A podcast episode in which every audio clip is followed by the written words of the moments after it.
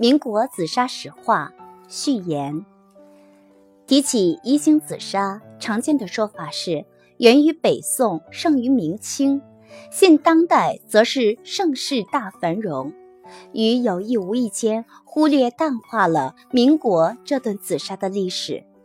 尽管这段历史离我们最近，但有关书籍论著的说法却扑朔迷离、自相矛盾、悬疑难解、迷雾重重。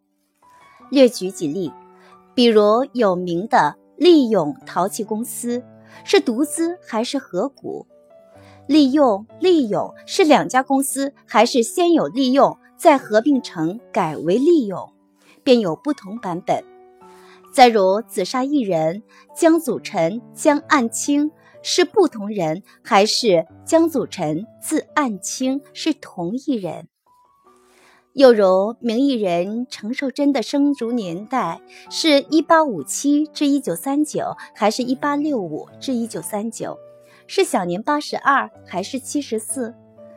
特别对民国紫砂的发展，尤其是民国初到抗战前的这段历史如何评价？这段历史对我们今天紫砂的发展可以借鉴什么？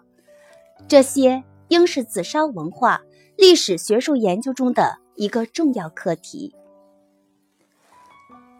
有鉴于此，范家胡庄的创办人、民国艺人范大生的第三代传人。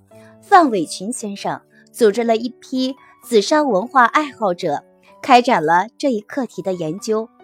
通过查阅文献资料、寻找实物实证、走访知情人士，就民国紫砂的重要人和事整理成文，在此基础上提出自己的观点看法，编著了这本《民国紫砂史话》。对一些暂不能认定的史实，则列出各家不同说法，以被研究者进一步分析判断。当前紫砂的发展创新正处于历史上的黄金时期，相比于紫砂创作的兴旺繁荣，对紫砂历史文化的研究则稍显认识不足，力度不够。在这种情境下，作为一名紫砂从业人员，紫砂企业的经营者能关注、重视、支持紫砂文化的研究，是十分难能可贵的，又是具有远见卓识的。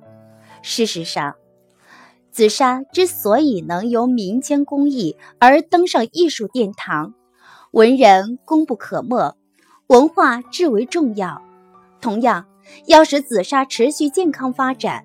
政府的引导、经济的支撑、艺人的努力固然重要，而书画家、收藏家、企业家及文化人的合作参与、研究评论的正确导向更是不可或缺。